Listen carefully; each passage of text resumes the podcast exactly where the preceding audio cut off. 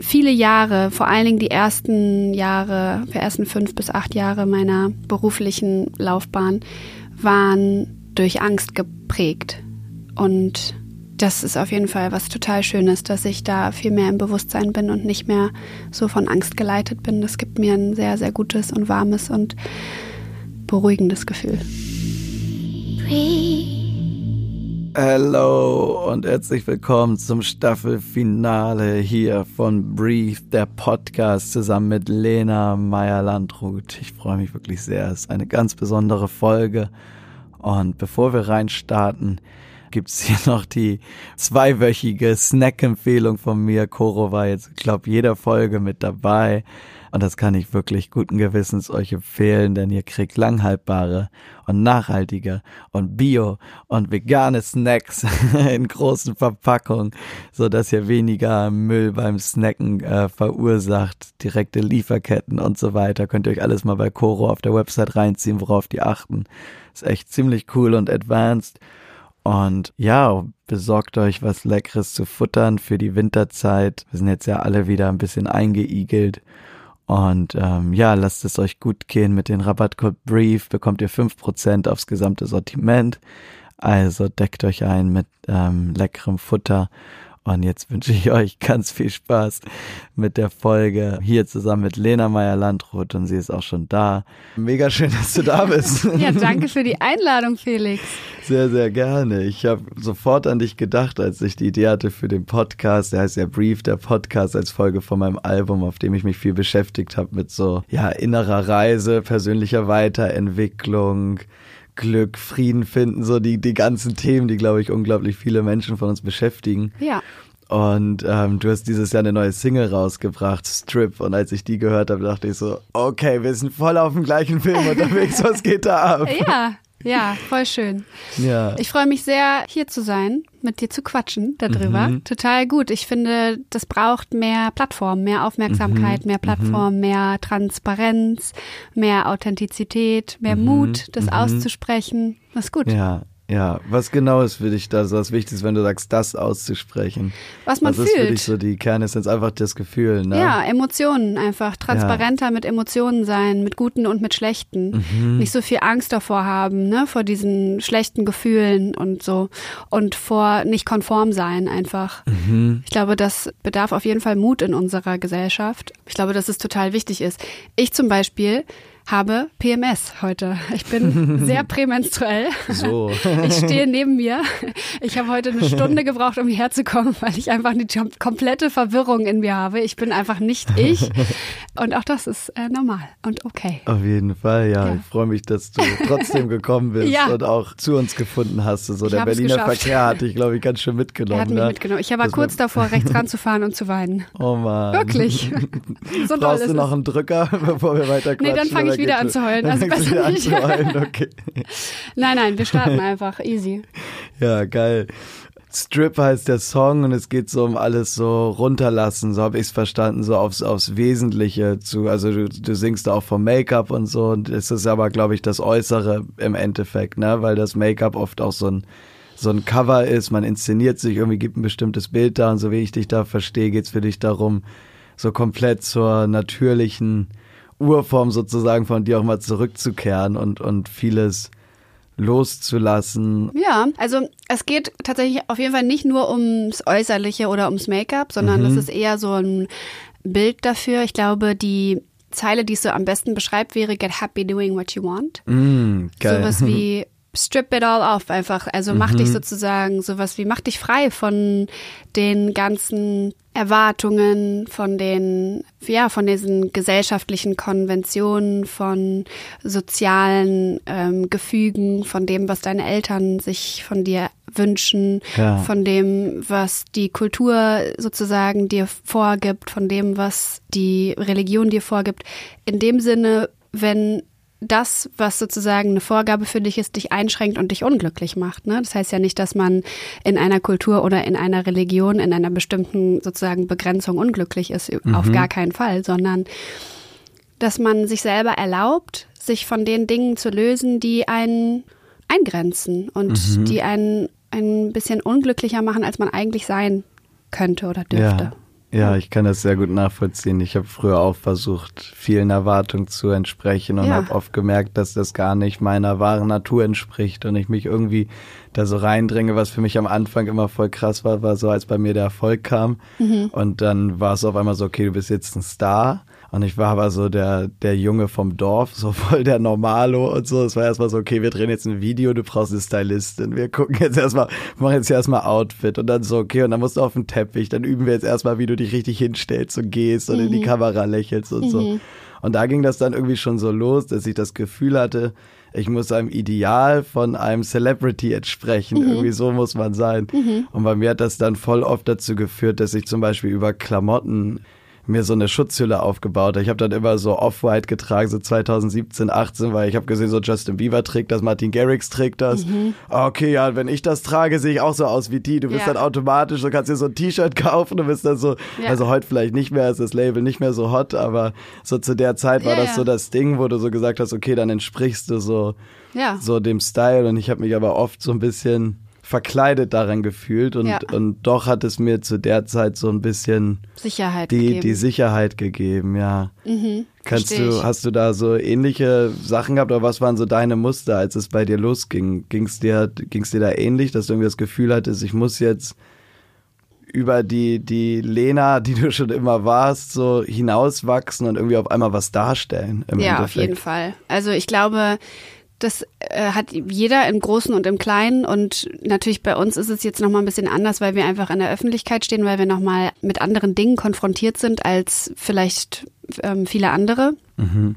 Mm, aber bei mir war es definitiv auch so, dass ich oft das Gefühl hatte, besonders nach so einer Phase, wo ich ähm, so, so überdrüssig war von allem. Also ich hatte so 2010 hatte ich so einen Erfolg und 11 und dann war so 2011, 2012 war ich, glaube ich, wie so überfüllt. Und dann habe ich oft gar nicht so reagiert, wie ich normalerweise reagieren würde. Es war eine Folge, aber es war sozusagen so eine Kettenreaktion. Ich war dann mhm. überfordert ähm, im Beruf und, äh, und privat und so. Und das war alles zu viel. Und dann habe ich ganz natürlich sozusagen reagiert und war dann nicht mehr so gut drauf und war dann nicht mehr nur happy. Und das gab dann wiederum die Folge, dass ich dann Feedback bekommen habe, dass das nicht okay ist.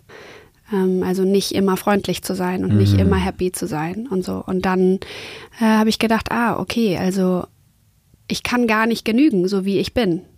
Ich muss mhm. ähm, ein gewisses Bild darstellen. Ich muss immer fröhlich sein und ich muss immer nett sein und ich muss irgendwie immer lustig sein und irgendwie auf eine Art muss man auch immer hübsch sein. Das war mir vorher gar nicht bewusst, dieses so immer hübsch sein. Ich war eigentlich immer, ich habe mich immer geschminkt gerne als Teenie und so und habe mich gerne angezogen oder verkleidet oder war sozusagen sehr unbeschwert und sehr im positiven Sinne naiv damit und plötzlich bekam das aber für mich, äh, also das verlor einfach die Unbeschwertheit und dann habe ich gedacht so ja, also so wie ich das empfinde, das wird definitiv nicht genügen. Also ich muss ja, ich muss einfach gucken, wie ich jetzt klarkomme. Und dann bin ich auf jeden Fall ein bisschen cold geworden und hatte so Scheuklappenmäßig mhm. und es mhm. hat es auch nicht besser gemacht. das war dann sozusagen so ein ja. Schritt, Zwischenschritt.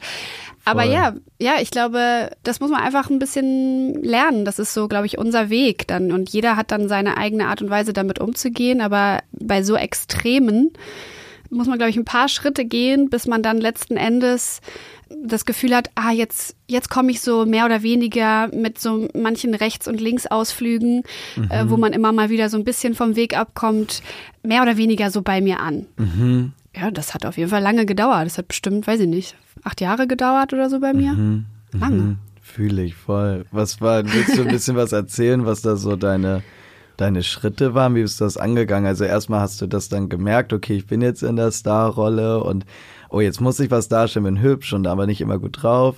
Und dann hast du dich zugemacht und wahrscheinlich dann immer gemerkt, so, nee, das ist jetzt auch nicht der Weg, weil man möchte ja nicht kalt sein, so. Also, ich kann dann immer nur so jetzt Referenz zu mir ziehen, so. Ich ja. war auch eine Zeit lang so voll verschlossen einfach, weil ich irgendwann zumachen musste aus Selbstschutz, weil ja. ich einfach so reizüberflutet war, so viele Leute was von mir wollten, immer Action und so, dass du halt irgendwann dich so innerlich abkapselst und ja. ich dann aber in dieser Abgekapseltheit mich voll alleine gefühlt habe, weil ich halt verschlossen war und dann erst Stück für Stück wieder mich mich so öffnen öffnen musste, das richtig so aktiv üben, ja. wieder so mit Menschen in Kontakt zu treten, so ohne da irgendwie Angst zu haben oder irgendwie die das Gefühl zu haben, wieder überfordert mhm. zu sein, so an irgendeiner Stelle.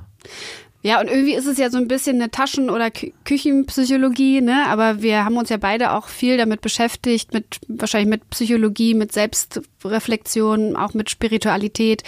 Und da, da findet das einfach viel statt. Und ich glaube, es, es gibt viele, ja, viele Komponenten, die da so mit reinspielen. Gerade bei sowas, wie du jetzt sagst, äh, dann alle wollen was und dann ist man überfordert davon und so. Und das ist man, wenn man selber nicht klar ist. Ne? Und wenn man, wenn es einem selber nicht gut geht, dann ist man davon überfordert. Mhm. Und dann projiziert man ne, seinen eigenen, seinen eigenen Scheiß, projiziert man dann auf die Person. So ein Beispiel ist, jemand lächelt dich an und du bist sozusagen in diesem Negativgefühl und du denkst, boah, was grinst der so doof? ne? Ja. Das gibt's ja, dass das man sich, man fühlt ja. sich total überfordert. Was ja. grinst der jetzt so doof? Ja. Und wenn man sozusagen gut ist und klar ist, dann würde man vielleicht zurücklächeln und einfach sagen, schönen Tag dir.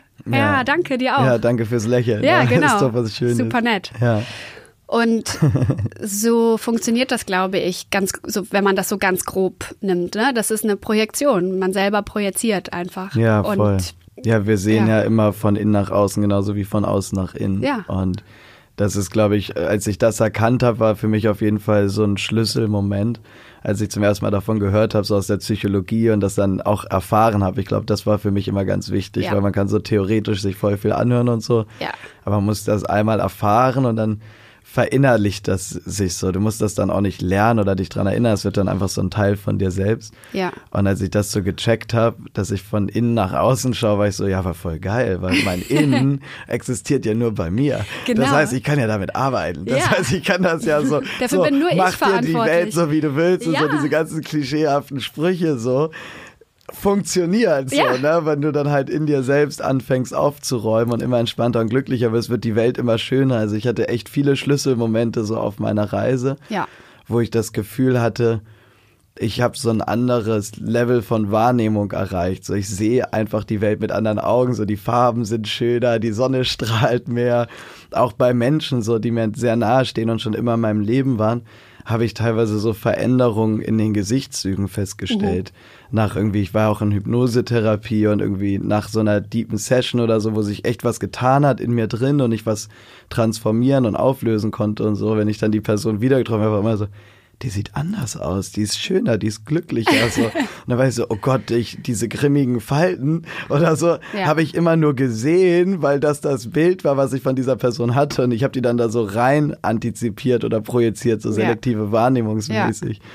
Ja. Und ähm, das war schon sehr, sehr spannend, ne? beeindruckend ne? und spannend, so mitzuerleben und habe mich dann so ein bisschen auch ja, süchtig ist jetzt übertrieben, aber so hungrig gemacht auf mhm. diesen Weg und mich so vorangetrieben. Ich habe da so viel Zeit dann rein investiert, weil ich einfach gemerkt habe, so, das ist eigentlich mit das Essentielle so im Leben, weil egal was ich mache im Äußeren, wie ich mein Leben verändere, was ich tue und so, ich nehme ja mich selbst immer dabei mit und das ja. so steckt in mir drin und da kann ich ansetzen. Ja, ja, schön. Ja, ich meine, ich glaube, das ist einfach ein, ein, Weg. Ne? Also man kann sich für sich entscheiden. Mm, und ich glaube, das ist schon. Aussage. Ja, ja. Ich glaube, das ist schon eine Entscheidung. Ich glaube aber auch, dass man das nicht forcieren kann, wenn man nicht bereit dafür ist. Also ich glaube, es kommt irgendwann an den Punkt, oder vielleicht nicht, es kommt irgendwann an den Punkt, sondern wir werden einfach, glaube ich, oft an so eine Kreuzung gestellt wo wir uns für uns entscheiden können oder für den anderen Weg. Und mhm. irgendwann wird ein Moment kommen, wo man sich für sich entscheidet. Ja. Oder auch nicht. Ja. ja. Also ich glaube, das ist schon was Aktives, aber es gibt schon immer mal wieder diese Kreuzung. Und dann kann man, wenn man sich für sich entschieden hat, kann man den, kann man den Weg anfangen und kann man sozusagen den Weg versuchen zu beschreiten und man wird wahrscheinlich oft scheitern und äh, man wird wahrscheinlich genau den Weg für sich finden, der für einen ganz individuell richtig ist. Ne? Also für mhm. dich ist es zum Beispiel unter anderem Hypnose gewesen. Das könnte ich mir jetzt so gar nicht vorstellen. Weiß ich aber nicht, ob das in zwei Jahren, ob ich dann sozusagen der Hypnose-Freak vor, vom Herrn bin, weißt du, so keine Ahnung. Ja. Aber für mich sind es dann andere Sachen. ich Welche bin, anderen Sachen? Also ich meditiere. Geil, ich auch. Ich bin auf jeden Fall nicht so, nicht so konsequent. Das schaffe ich irgendwie noch nicht. Ich schaffe da nicht so richtig eine Routine für mich zu finden. Manchmal glaube ich, ja, dass ich noch nicht gut genug sozusagen mit mir selber bin, dass ich mir das erlaube, ne? also dass ich mir so erlaube, jetzt nehme ich mir die Zeit für mich, mhm. sondern dass ich dann eher was anderes wähle, ne? wie bei so einem Computerspiel.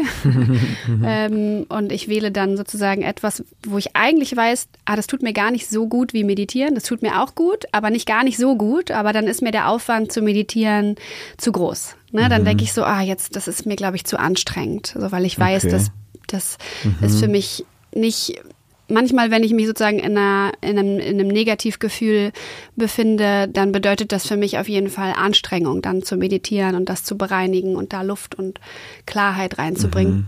Wo entsteht da für dich die Anstrengung? Irgendwie ist es für mich emotionale Arbeit einfach, so mhm. in diesen in diesen Raum zu kommen vom mhm. Nichts, vom Nichtsdenken, vom Nichtsein, vom, von Liebe. Hm, für mich bedeutet das auf jeden Fall eine Art von Anstrengung und eine Art von Überwindung. Ich bin definitiv eine Person, die sich wohl fühlt im Raum der Misere.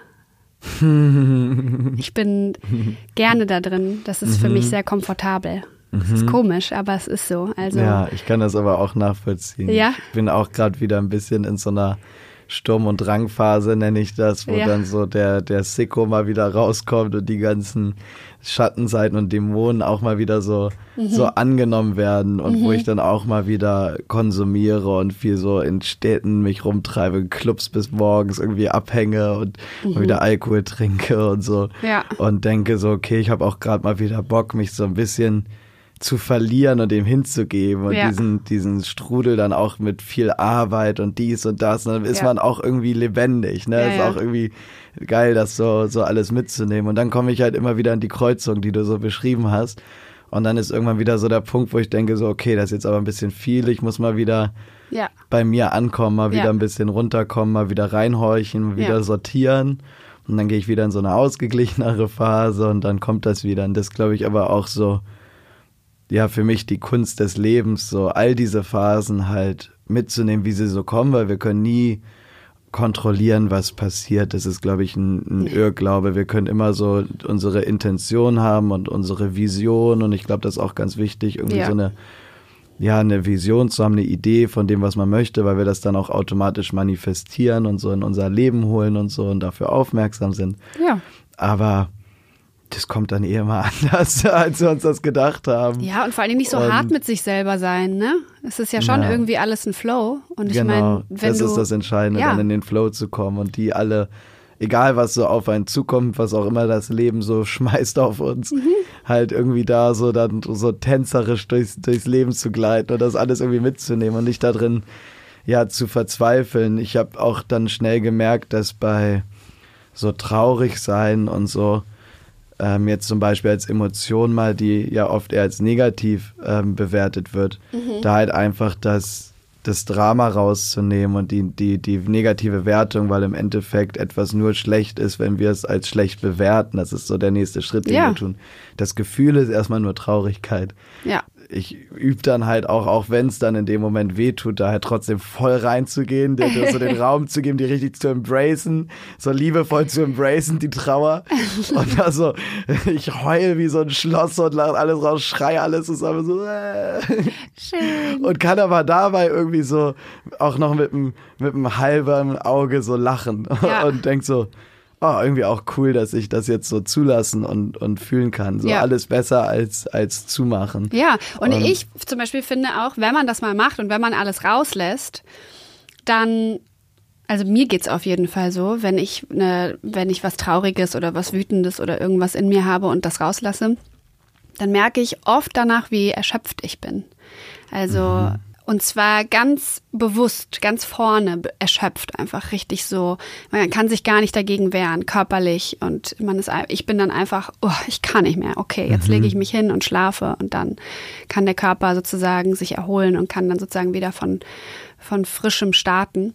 Und mein Gefühl ist, dass wenn ich das nicht rauslasse, dann staut sich das sowas wie unterbewusst auf und dann gibt's eine langfristige Erschöpftheit einfach, Mhm. weil dann bleibt es drin und wird sozusagen komprimiert und wird irgendwo hingelegt und dann kommt das nächste und wird irgendwo hingelegt und dann gibt Ja. es wie so kleine Erschöpftheit Eimerchen Mhm. und die einen dann irgendwann komplett ausnocken und dann geht's Ja. nicht mehr weiter und Deswegen glaube ich schon, dass es gut ist, das auf jeden Fall rauszunehmen und ein Bewusstsein dafür zu haben, einfach. Und ich glaube, so wie du auch gesagt hast, ja, jetzt bin ich mal gerade wieder so drauf, jetzt bin ich mal gerade wieder so drauf.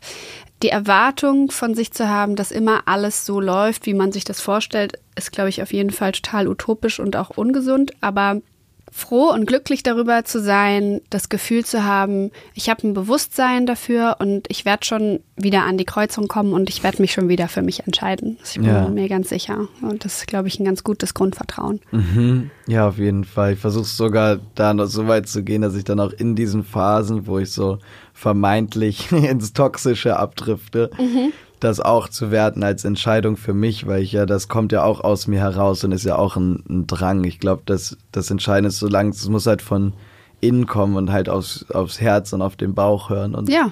wo mich da so die Intuition hinzieht, dann im Flow sein, wie, wie, wie du es genannt hast, auch. Ja. Und Dann so ist das alles, dann ist das alles in Ordnung. Ja. So, dann ist das Leben auch gar nicht so kompliziert. Wahrscheinlich. wenn man, wenn man das einfach so intuitiv dann, dann macht, ja. Genau, und dann, ah, ich habe neulich noch was Spannendes gehört von der Autorin von Das Kind in dir muss Heimat finden. Kennst du? Ja, die Stefanie äh, Stefanie Stahl. Stahl, genau. Der, bei der war ich sogar zu Gast im Podcast. Wirklich? Ja, sie hat mich hier in diesem Raum interviewt und das war Wow. Oh. richtig abgefahren, weil sie ja Psychologin ist Ja, und so. Wir klar. hatten quasi so ein aufgenommenes Psychologiegespräch und das war voll wild und wir sind dann halt auch bei mir gekommen auf so den, den jungen Erfolg. Und äh, das Gefühl, also vieles von dem, was wir gerade besprochen haben, im Endeffekt, so diese viel zu großen Fußstapfen Ja. ausfüllen zu müssen. Ja. Und ich bin so mit 20 da reingestolpert. Und auf einmal waren alle so das Wunderkind, der Superstar hier, bla bla bla. Und ich war so, Hört mal auf, alle. ähm, weiß ich nicht, ich sehe mich nicht als Wunderkind. Ich bin Ja. nur ein normaler Bursche, hab halt irgendwie Bock auf Musik. Ja. Leg gern auf, hab, hatte Bock, paar Tracks zu produzieren und, Ja. und dann ist das so passiert. Ja, ja genau. Und das, das- ist übrigens ein Satz, den ich auch total oft sage. Ich bin dann dahin und dann habe ich den ESC. Das ist mir irgendwie so passiert einfach. Mhm. Ja, du hast dich nur so ein bisschen aus Jux und Dallerei erstmal angemeldet, Genau. oder, ne? Ja, ja. Sorry, ich habe dich unterbrochen auch. Ja, Findest du doch den. Faden Alles wieder? Gut, ich, ich finde auf jeden Fall den Faden wieder. Wir waren bei Stefanie Stahl und Deinem Anfang der den 20er. Anfang, genau, und dann meinte sie, dass es, ich habe den leider gerade vergessen, dass es dafür in der Psychologie sogar extra einen Begriff gibt und das ganz vielen ging und auch ihr sogar als Psychologin ganz lange so, Mhm. so ging, dass sie da irgendwie saß und irgendwie das Gefühl hatte, so, oh, ich möchte jetzt helfen, aber ich weiß gar nicht, ob ich das kann, ob ich dieser Rolle genügen kann, weil die, Ja. die Erwartung an einen selbst dann halt auch so hoch ist, gerade wenn man von außen dann noch so, Ja. so, so den, die Impulse und den Impact dahingehend bekommt. Ja, viel. Wow. Ja, ich hab, bin gerade nur auf sie gekommen, weil ich mich an ein Zitat von ihr erinnert habe, weil du gerade von der Intuition gesprochen hast. Dann hatte sie was ganz Schönes gesagt, nämlich, dass es ja, äh, sie nennt es das Schattenkind, also das sozusagen geleitet ist von seinen Ängsten und Traumas etc. Dass es natürlich auch die Schattenkind-Intuition gibt, ne, die aus sagen wir mal, Verlustängsten oder aus ich genüge nicht Ängsten handelt, die sozusagen ganz früh in der Kindheit passiert sind, weil es irgendwelche Glaubenssätze gab, die man ganz stark verinnerlicht hat und die man jetzt mit der Intuition verwechselt, weil die so stark sind. Ne? Das ist sozusagen die Schattenkind-Intuition, dass man einfach denkt, ah, ja, ja, klar, wenn der jetzt irgendwie so reagiert, dann muss ich ja das machen. Das ist sozusagen mein erster Impuls, meine erste, mein erstes Bauchgefühl, meine Intuition. Und ich glaube, da ist es auf jeden Fall auch immer schlau, sich selber zu challengen und sich selber ähm, einmal zu fragen, so eine starke Emotion, woher kommt die jetzt? Ne? Oder n- vor allen Dingen, wenn es eine, wenn es mit einer Negativemotion verbunden ist, Ja. ne? woher kommt die und was ist, was, was ist der Ursprung? Und ist das tatsächlich ein, ein Gefühl von mir oder ist das vielleicht eine Projektion und so? Ist so ja, ist spannend. Schön. Ich frage mich da immer so, handle ich aus der Angst oder aus der Liebe und Genau. versuche halt immer in die Liebe reinzugehen. Und immer wenn ich irgendwie das Gefühl habe, ich handle aus Ängsten oder auch Unsicherheiten oder so, es sind ja auch ganz alltägliche Dinge, wenn man irgendwie Menschen kennenlernt, Kumpels auf einer Party ist oder datet oder, oder was auch immer, einfach irgendwie so in Kontakt drin, so alltägliche Situationen kommt. Ja. Und manchmal dann so, ich merke dann so auch der ganze Körper, so wenn du so ängstlich bist, so dann werden, fällst du so ein bisschen ein, wirst so ein bisschen schüchtern, dann merke ich so, hä, nee, was passiert ja eigentlich gerade? So bin ich doch eigentlich gar nicht, so möchte ich doch gar nicht sein. Das ist Ja. jetzt so gerade die Angst, die dann an wieder durchkommt und Ja. dann versuche ich halt das zu, zu reflektieren. Ja. Und im Nachhinein bin ich für die Situation dann immer sehr, sehr dankbar, weil Ja. es halt mir wieder aufzeigt, okay, da ist noch was. Ja. Und ich bin immer so geil, ich habe wieder was gefunden. Ich habe hab so viel, hab so viel Zeit schon damit verbracht, Sachen zu irgendwie reflektieren und zu transformieren, dass ich, wenn ich dann getriggert werde, Ja. dafür dankbar bin. Und was halt auch voll geil ist, weil das dann oft schon die Situation entschärft. Also wenn mich Leute so auf übelste beschimpfen oder anmachen oder so, Mhm. sehe ich das halt teilweise mittlerweile so als Geschenk und bin so, okay, okay warte, das macht nichts mit mir gut. Ja. Das triggert mich, interessant. Ah, interessant. Warum stört mich das, dass die Person das jetzt zu mir gesagt hat? Ja, wirklich. Ja. Also das ist wirklich interessant und das ist wirklich schön, das so, das so zu sehen und das so anzunehmen. Und das vergisst man natürlich auch oft im Alltag, aber umso besser, wenn man es nicht vergisst, ne? sondern wenn einem das dann so bewusst und so klar wird. Mhm. Ja. Total gut. Ja. Ja, dabei hilft mir halt wieder so die regelmäßige Meditation dann und auch wenn es mal nur zehn Minuten sind, Hauptsache einmal irgendwie am Tag. Ja. Einmal kurz innekehren oder einen Alltag integrieren beim Kochen oder beim, ja. beim Sachen machen, beim Spazierengehen, wenn man irgendwo hinlaufen muss gerade oder Ja. so. Einmal kurz wieder zum Atem zurück, einmal Kontakt aufnehmen mit dem Körper und mal so reinfühlen. Ja. Und das verändert dann halt einfach das Bewusstsein im Alltag, weil es geht ja nicht darum, immer in perfekter Ausgeglichenheit und Meditation und, und Lehre und Ego-Auflösung und so zu verharren. Nee, dann könnte man in Sondern- ein Kloster gehen oder genau, so. ich war mal zwei Wochen Ja. im, im Kloster und fand sehr, sehr schön die Zeit. Das glaube ich, ja. Aber war dann auch so, nee, ich hab zu viel Bock am Leben und an der Gesellschaft teilzunehmen. Ich, ich will mich überhaupt gar nicht zurückziehen. Ist auch eine Typenfrage, glaube ich. Also ja, ich glaube, das tatsächlich, es zieht einen dann dahin oder dahin oder dahin und dann sollte man dem, glaube ich, auch folgen. Aber ich finde auch, dass es grundsätzlich nicht schlecht ist, so das zu considern einfach. Mhm. Das ist schön. Ja. Ich will noch mal einmal kurz zu deinem Song Strip zurückkommen. Bitte. Weil mir erst so eine halbe Stunde vom Gespräch mit der Ramona, die mir hier redaktionellen Support gibt, aufgefallen ist, dass du einen Geniestreich gelandet hast. Der da wäre. Der da wäre I need a lot less drama. Oh mein Gott. I don't care. Und ich war so, a lot less in den ersten vier Worten. Moment mal, und dann gab's da doch noch so einen Fashion Drop. Du hast jetzt ja auch ein, ein eigenes Label, a lot less. Ja. Und ich fand das so smart. Einfach ich war so, wow, das ist Mastermind-Shit, so alles connected. Die Kollektion im Video, im Text steckt es drin. Was gab's zuerst? Den Namen für die Kollektion oder die Textzeile? Also War dir das irgendwie so bewusst? Wahrscheinlich schon, oder? Ja, na klar, auf jeden Fall. Es gab zuerst die Kollektion, da arbeite ich schon sehr, sehr lange dran und das braucht auch eine lange Vorlaufzeit und so. Und dann gab es den Namen und dann dachte ich so, ey, das wäre doch so cool, wenn der Name sozusagen da mit, drin ist. Und ähm, es hat von einer Sekunde auf die andere perfekt gepasst. Und dann dachte ich so, geil, das Geil. mache ich. Voll schön. Ja, und ich bin total happy. Also es macht total viel Spaß und es ist super, super schön und es ist für mich eine ganz andere Arbeit und es äh, fulfillt mich auf, eine ganz, auf einer ganz anderen Ebene. Ich fühle mich ganz anders gefordert und manchmal auch überfordert, aber äh, das ist total gut und ich habe schöne Visionen davon. Das macht mich so glücklich daran, dass ich, wenn ich, äh, wenn ich daran denke, dann habe ich Zukunftsbilder, die sozusagen piu, piu, piu, überall so Geil. aufploppen äh, und das fühlt sich ganz schön und ganz beruhigend an und ähm, das ist für mich ein ganz anderes Gefühl als mit der Musik, ehrlich gesagt, weil die Musik ist bei mir so stark und extrem im Jetzt. Mm, Und ich bin immer noch nicht da angekommen, dass ich mir eingestehe oder zugestehe, wenn man es jetzt ganz dramatisch sagen würde, zu träumen mit der Musik. Ne? Also ich bin sozusagen niemand, der träumt, irgendwann habe ich einen Gra irgendwann gewinne ich einen Grammy oder so. Ne? Das ist ja so, viele sind ja dann so oder ich habe das Bild, wie ich vor Hunderttausenden von Leuten spiele oder whatever die, die ähm, Wünsche oder die Visionen da sind. Und das ist bei mir in der Musik nicht so, sondern die Musik ist sehr sehr im Moment und die passiert im Jetzt und die wird sozusagen im Jetzt ja produziert, wirklich, ne? Und mhm. dann wird die veröffentlicht und das ist wirklich für mich eine totale Momentaufnahme und da ist es für mich gar nicht so wichtig, was dann danach passiert oder davor passiert, sondern das ist etwas mhm. aus dem Jetzt irgendwie und ich glaube, das hat mhm. schon so selbstwertgefühlmäßig was damit zu tun, dass ich immer denke, ich bin nicht so was wie gut genug oder so oder ich schaffe das eh nicht oder. Ich finde dich klasse. Ja, danke. auf allen Ebenen. Oh. Und das ist auch nicht vordergründig ganz doll, aber es ist auf ja. jeden Fall irgendwo ganz tief in mir ist das drin. Ja. Ne? Also vordergründig weiß ich, dass ich gut genug ja. bin und ich weiß und ich finde das auch. Und ja, ich finde das gut, was ich mache und ich bin dankbar dafür. Und gerade wenn man live spielt und, ähm, und, und die Reaktion und die Emotion von den Leuten sieht und spürt, mhm. das ist was ganz Besonderes. Und lange konnte ich mich dafür gar nicht öffnen.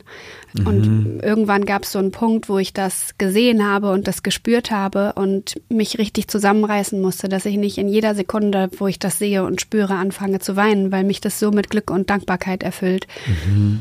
Wenn man da so oben steht und die sind alle wegen der Musik da und, und die, wir sind zusammen in einem Raum. Mhm. Und das ist der Moment. Und den gibt es nie wieder. Und ja. alle diese Leute, die sich nicht kennen, die sind da zusammen. Mhm. Und die verbindet sozusagen der Moment und das Gefühl und die Musik. Ja. Und ja, dann, und du verbindest sie alle. Ja, ne? wie schön. Das ist so magisch. Ähm, du auch. Ja, das ist ein ganz großes Geschenk, was wir, glaube ich, haben als Künstler, dass wir Super. Menschen zusammenbringen, irgendwie einen Raum kreieren, in den sie loslassen können, Spaß haben können, sich ja. frei fühlen, sicher fühlen. Total. Und den Alltag vergessen können. Das ist Irre. einfach so. Das ist doch das unglaublich. allergrößte Geschenk überhaupt. Ja, ja. oder? Wenn man darüber ja. mal sich bewusst wird und das ja. so wahrnimmt, das ist doch unglaublich. Das ist doch so schön. Ich bin dafür auch sehr, sehr dankbar und das treibt mich auch an. Ich hatte 2018 mal so nach meinem ersten Album-Moment weil ich hatte die Vision, so mit 16 habe ich mich auf Mainstages gesehen und so. Ja. Ich wollte so sein wie Avicii und Martin ja. Garrix und so. War so, okay, ich spiele jetzt hier bei den Abi-Partys, okay, ich brauche meine eigenen Songs, ich fange an zu produzieren, ich gehe nach London aus College und ich habe schon jede Nacht, bin ich so ins Bett gegangen, hatte so Visionen, so, okay, da will ich hin, das schaffe ich. Und das meinte ich vorhin auch irgendwie am Anfang des Gesprächs so mit Vision. Ich glaube, das ist wichtig, wenn man, ja. auch gerade wenn man was erreichen möchte, wenn man Ziele hat, halt Vision zu haben. Ich versuche ja. immer im Flow zu bleiben und im Moment. Aber ich glaube, so eine Grundausrichtung wie so ein Nordstern, irgendwie so irgendwas, ja. so, so eine Richtung, da möchte ich hin, weil das Leben ist so vielseitig. Wir können in so viele verschiedene Richtungen Total. abbiegen und so ja. viel machen gerade jetzt in, in Deutschland in unserer Zeit, wo wir lange keine Kriege mehr hatten und im Wohlstand aufgewachsen sind und so, ja. als Gesellschaft es uns im, im Schnitt doch echt gut geht. Und ja. natürlich haben wir ein Riesengefälle und Armut, und das möchte ich auch gar nicht niederreden, aber wenn wir es in globalen Kontext setzen, wie, wie andere Menschen echt gezwungen sind zu leben und ums Überleben zu kämpfen, haben wir es so gut, ja. dass wir so viele Freiräume haben. Und ich glaube, um in diesem Freiraum nicht irgendwie verloren zu gehen, ist es voll wichtig, so eine, eine Vision zu haben und da ja in, im Idealfall in die Leidenschaft zu kommen. Total. Ich hatte dazu, ich trifft jetzt ein ganz bisschen ab, aber ich hatte dazu mit 18 immer so ein Video von Alan Watts geschaut. Um, ähm, What if money was no object? Ah. Und da hat er so, so eine motivational Speech gemacht, so I war so, what do you desire? What makes you itch? what sort of a situation would you like? Und ja, so, geil. so voll rein. So What would you like to do if money was no object? ja. Und er hatte halt voll die geile Schlusskonsequenz, auch die, die mich halt dann auch sehr inspiriert hat, wo er so war, so, ganz ehrlich, vergess mal das Geld. Überleg dir jetzt, wie möchte ich mein Leben verbringen? Was, was möchte ich glücklich? machen? Ja. Was macht dich glücklich? Und dann wird auch automatisch das Geld irgendwann folgen, weil wenn du machst, was dich glücklich machst, dann wirst du es auch gut machen und dann ja. wirst du auch gewillt sein, die Extrameile zu gehen, weil ja. bis wir beide jetzt hier sitzen, das, wir mussten so viel opfern auch. Das ist ja auch so ein, ja. so ein Prozess, teilweise sieben Tage die Woche durcharbeiten, so vom Aufstehen bis ins Bett geht. Aber es hat sich halt gar nicht wie Arbeit angefühlt, weil es halt einfach so ich habe darauf Bock, das ist in der Leidenschaft. Ja. Und dann wirst du auch automatisch über das Investment von Zeit und Leidenschaft irgendwann gut in dem, was du machst. Und ja. wenn du gut bist in dem, was du machst, dann wirst du auch einen Weg finden, damit irgendwie Geld zu verdienen. Und es ist Davon für uns leicht, das zu sagen. Ja, na klar, aber. Vielleicht, also einfach nur zu sagen, um das nochmal dazulassen, es ist für uns leicht, das zu sagen. Aber ich bin auch der festen Überzeugung Ja. davon. Und ich war auch schon der festen Überzeugung davon, als ich noch nicht den Beruf hatte. Ja, ich auch. Und als Deswegen ich noch keinen Erfolg Genau, die hatte. Geschichte hat ja angefangen, da war ich 18 und Genau. habe mir das angeguckt und das hat mich dann im Endeffekt Ja. hierher gebracht und deswegen bin ich seitdem noch überzeugter Ja. davon und Definitiv. ich habe das auch, auch in meinem Umfeld oft beobachtet Ja. irgendwie.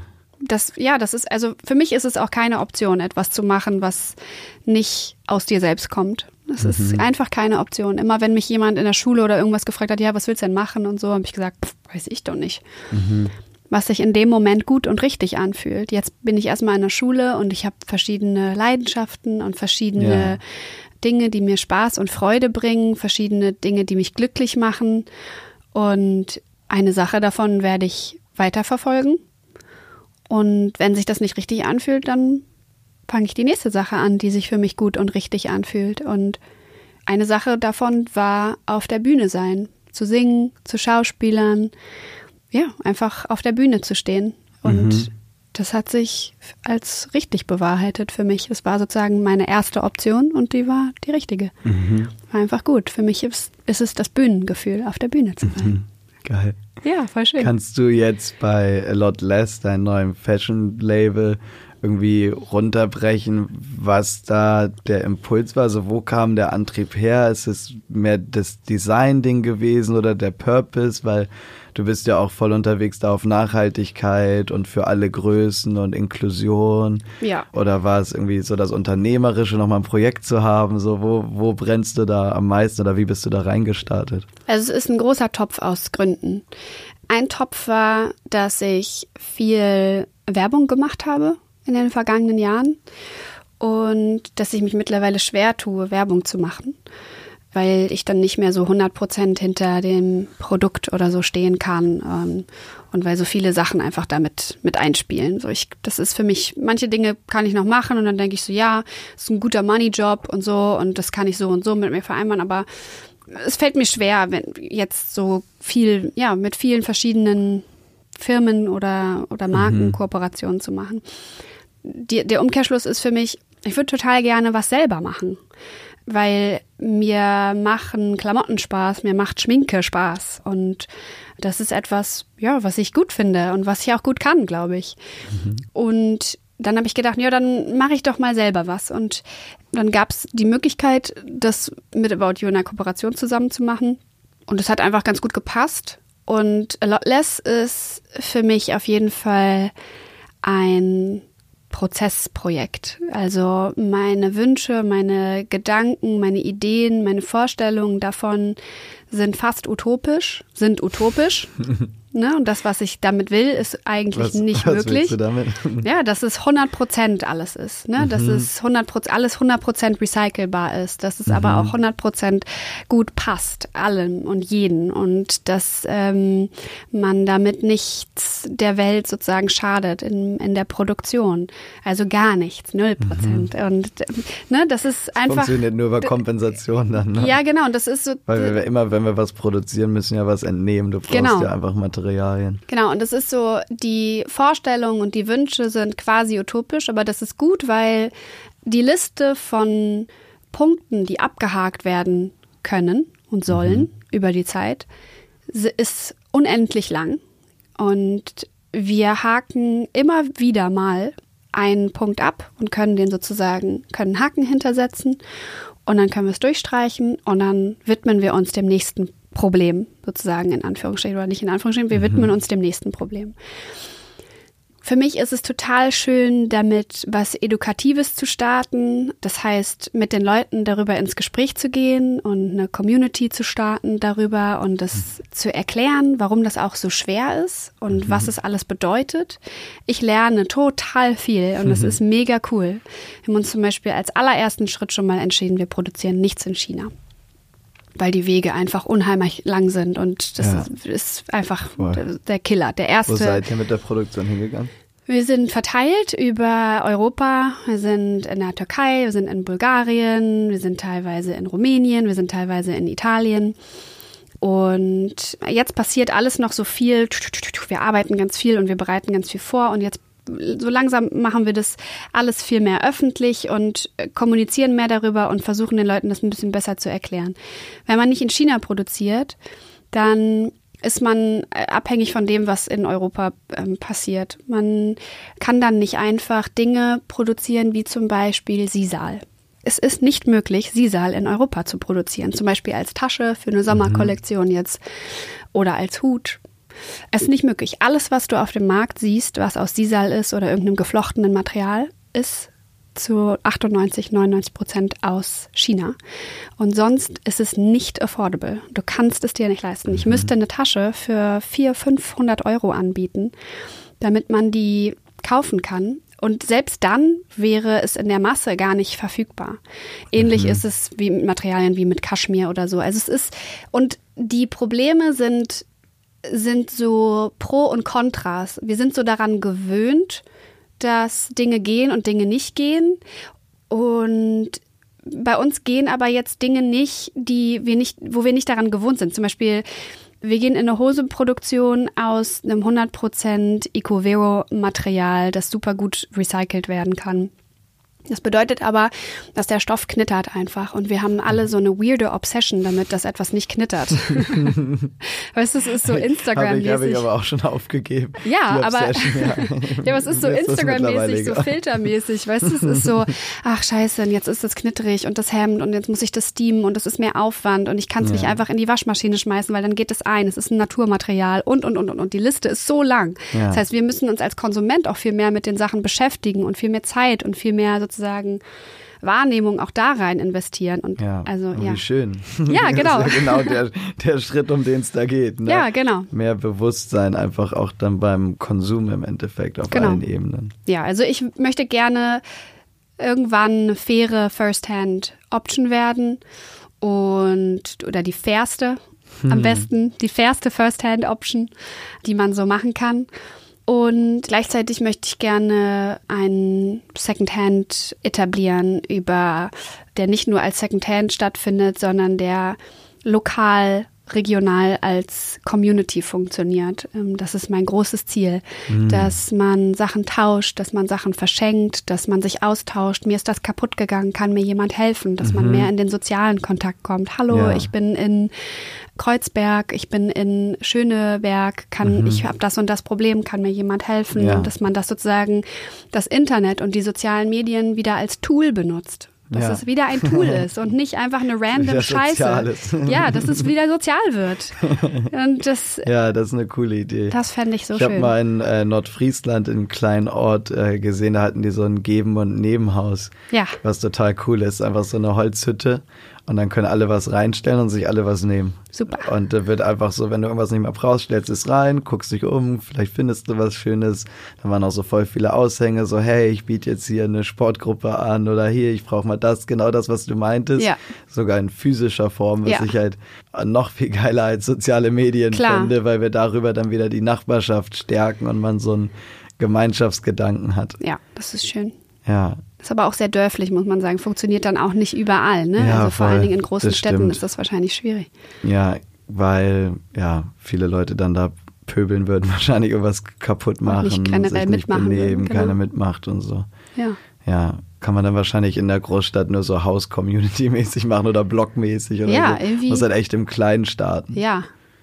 Auf jeden Fall irgendwie mehr Wahrnehmung und mehr Bewusstsein. Vielleicht einfach mal machen. Vielleicht, Vielleicht starten wir machen. mal sowas Genau. in Berlin. Gibt's vielleicht auch schon, mal Bestimmt. umhören.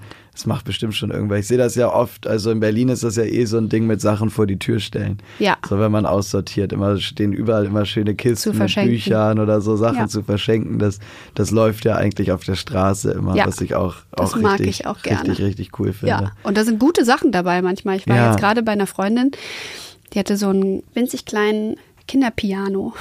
und ihre Tochter stand da so dran. So ein kleines Plastikding, total schlimm, hässlich und hat sich auch schrecklich angehört. Ja. Aber sie fand es halt mega geil und hat dann die ganze Zeit so drauf gehämmert.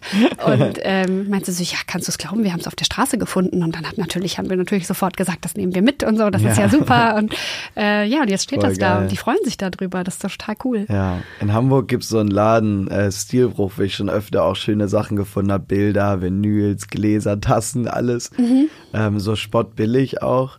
die das so von vom Sperrmüll und so einsammeln, wenn Sachen irgendwie hm. wegkommen sollen oder so und das dann aufbereiten. Dann haben die so eine große Ladenfläche wie so ein riesen Second-Hand-Store mit allem, so von Kinderspielzeug über Klamotten, Fahrräder bis Geil. irgendwie Möbelstücke. Ja ähm, wo man dann halt voll günstig, voll schöne Schätze finden kann und man natürlich so ein bisschen Kram muss und mal gucken muss, auch viel Krempel, wo man so ja. denkt, muss schon Zeit mitbringen und dann findest du das eine Stück.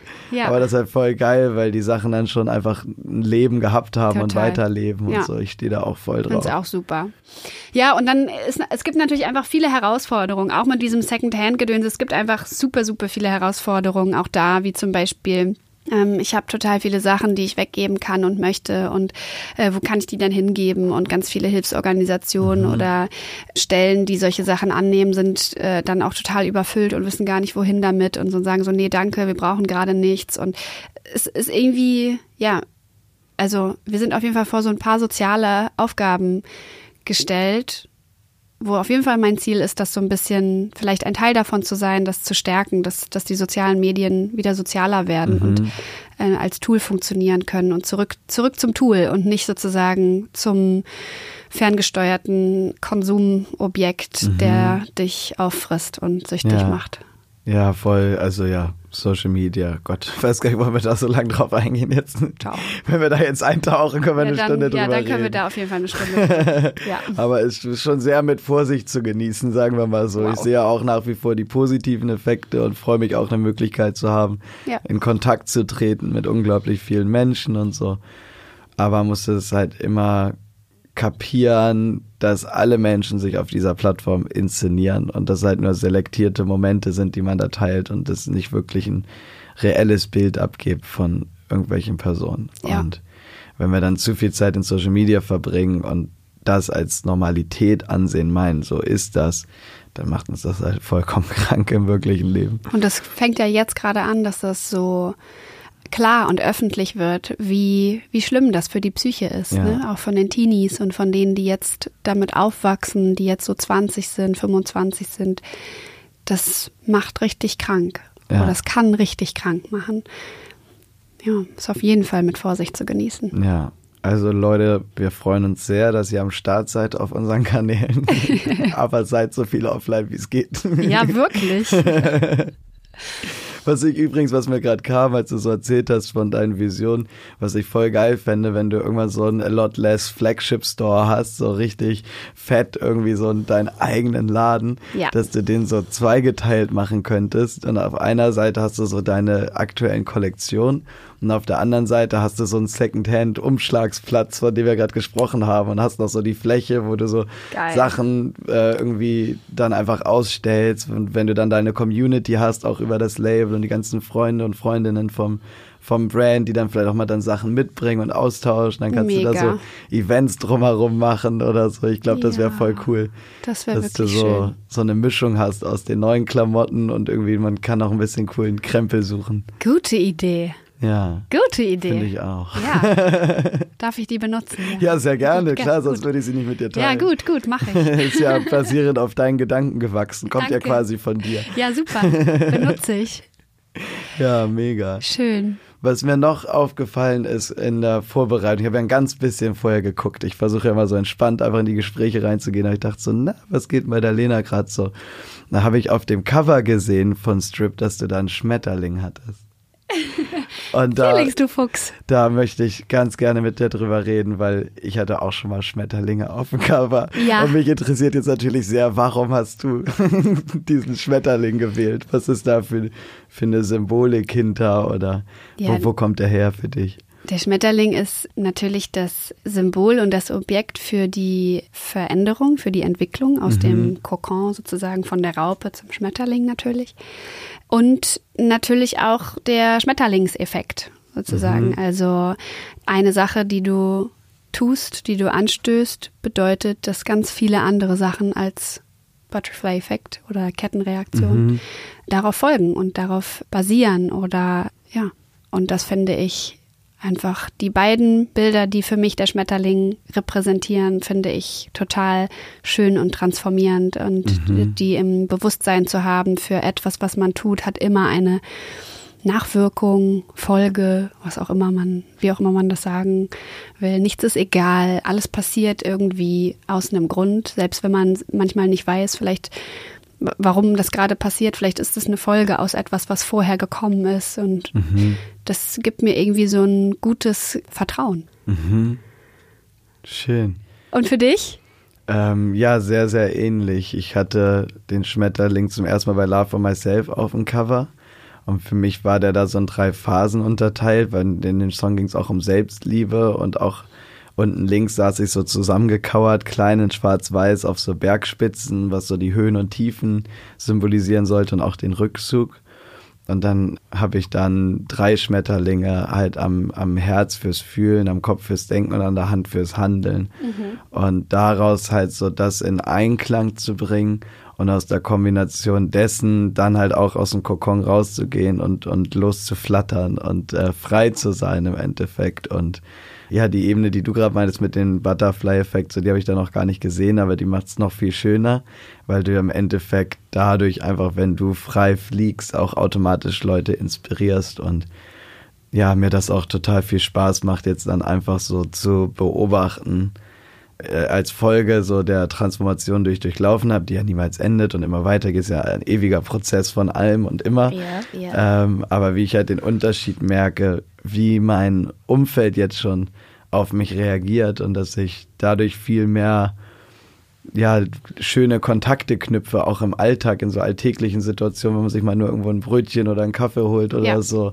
und einfach so offen, so da wie so ein Schmetterling einfach so reinfliegt und mal guckt, so, oh, wie bin ich denn hier gelandet? Das ja. dann immer so, ja, voll das auch genauso resoniert. Da und, sind wir wieder ähm, bei der Anfangsgeschichte vom Anlächeln. Ja, genau. Wir sind beim Anlächeln. Wir sind eigentlich die ganze Zeit, habe ich das Gefühl, so ein bisschen beim Anlächeln, beim Frieden, bei der Liebe, bei den Wegen dahin, ein bisschen Struggles, aber ich freue mich auch voll zu hören. Also du klingst auf jeden Fall so, als wenn du das meiste auch irgendwie überwinden konntest und so aus deinen Startschwierigkeiten, so dass du so deine Wege gefunden hast und jetzt machst du so einen total freien und, und glücklichen Eindruck, wie du, wie du vor mir sitzt. Ja, bin ich auch. Also ich bin vor allen Dingen so, wie du jetzt gerade gesagt hast, wie ich das auch empfinde, im Bewusstsein. Und das ist auf jeden Fall ein gutes Gefühl. Also ich glaube nicht, dass ich das, dass ich alles überwunden habe, aber ich bin auf jeden Fall sehr, sehr, sehr viel mehr im Bewusstsein und ich bin, mhm. fühle mich total bereit und gut für Veränderungen und für, für das Gute und das Positive. Fühle mich offen und transparent und vielleicht ist auch porös ein schöner Name oder ein mhm. schöner Begriff.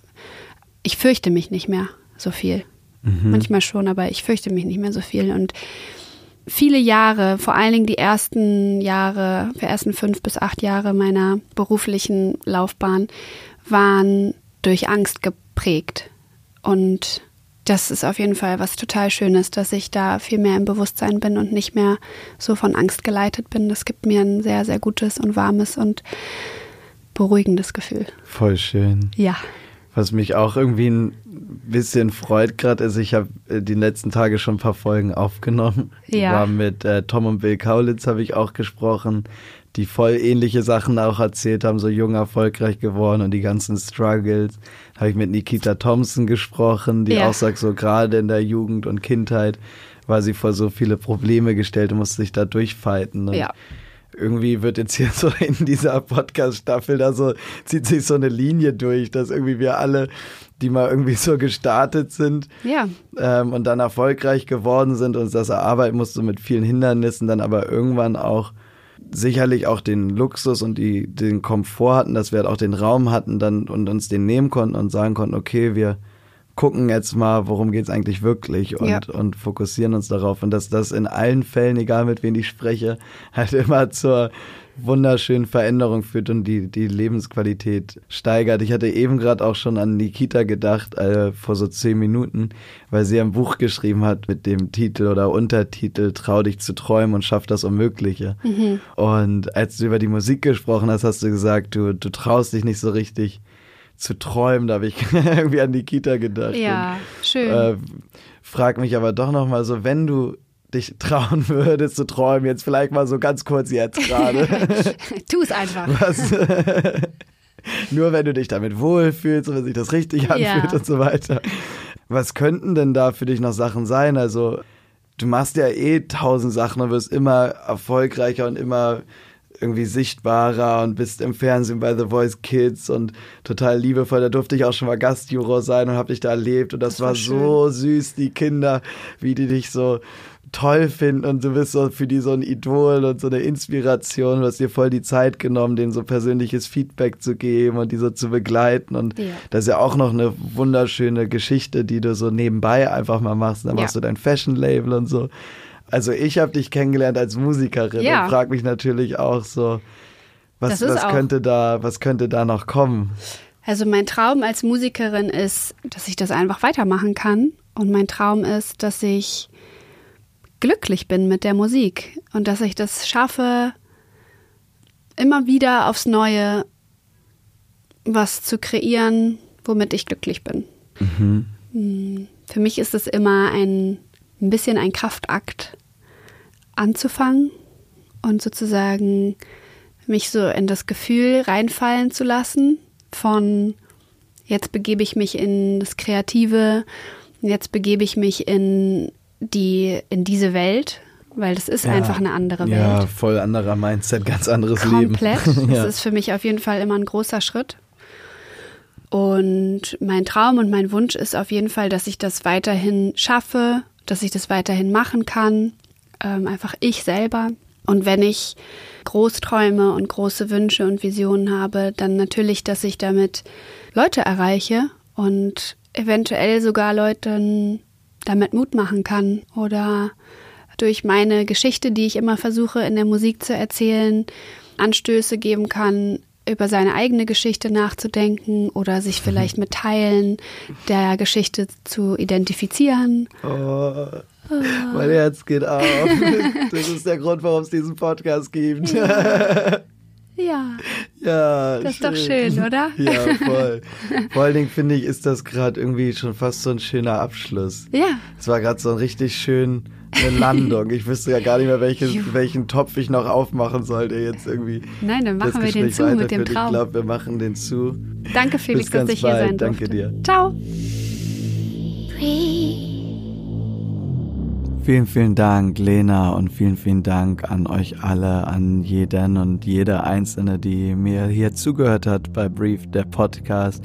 Es hat mir mega viel Spaß gemacht, die ganzen Folgen aufzunehmen und mein Album Brief nochmal zu ja, untermauern, zu untermalen mit Podcasts, mit befreundeten Persönlichkeiten aus der Öffentlichkeit zu quatschen.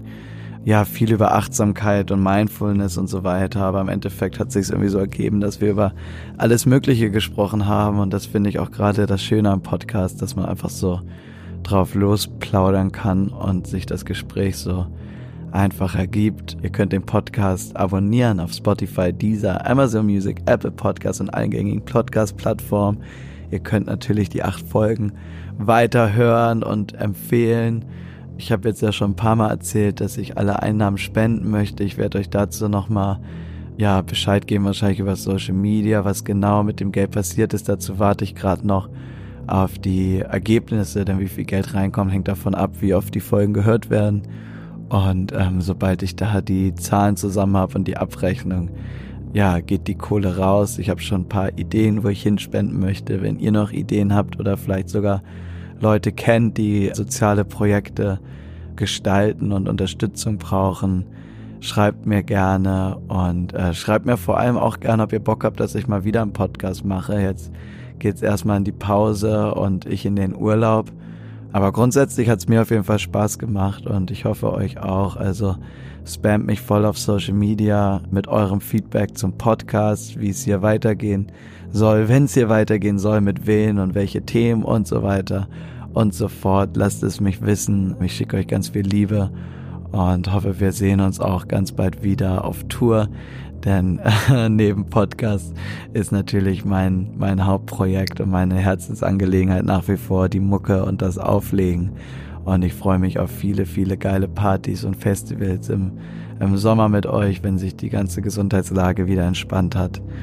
Jo, bis dahin, alles Liebe, euer Felix. Peace. Ciao, ciao.